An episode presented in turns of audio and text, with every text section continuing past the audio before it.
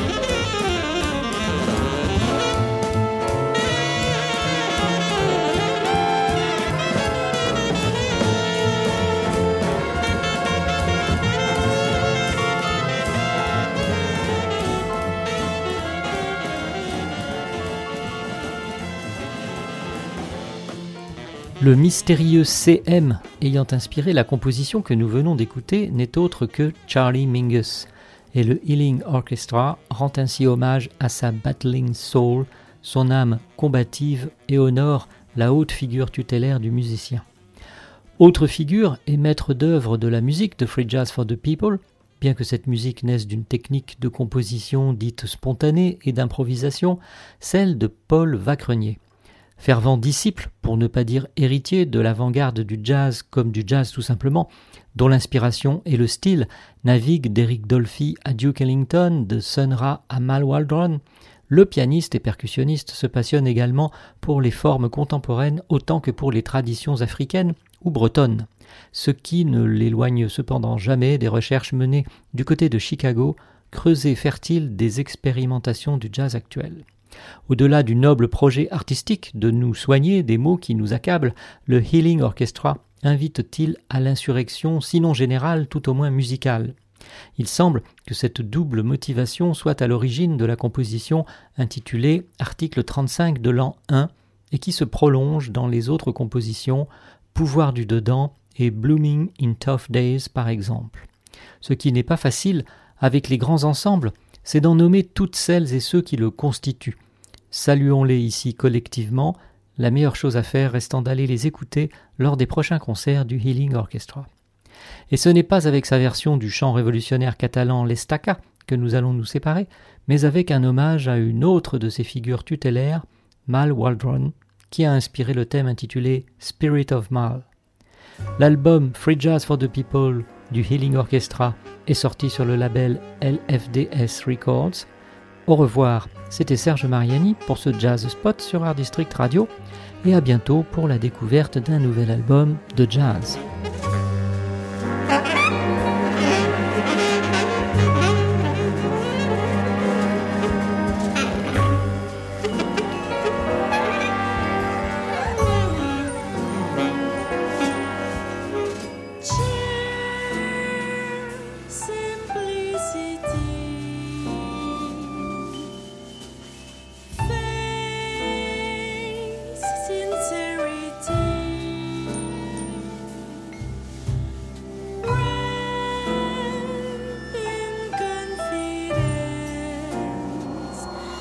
sleigh.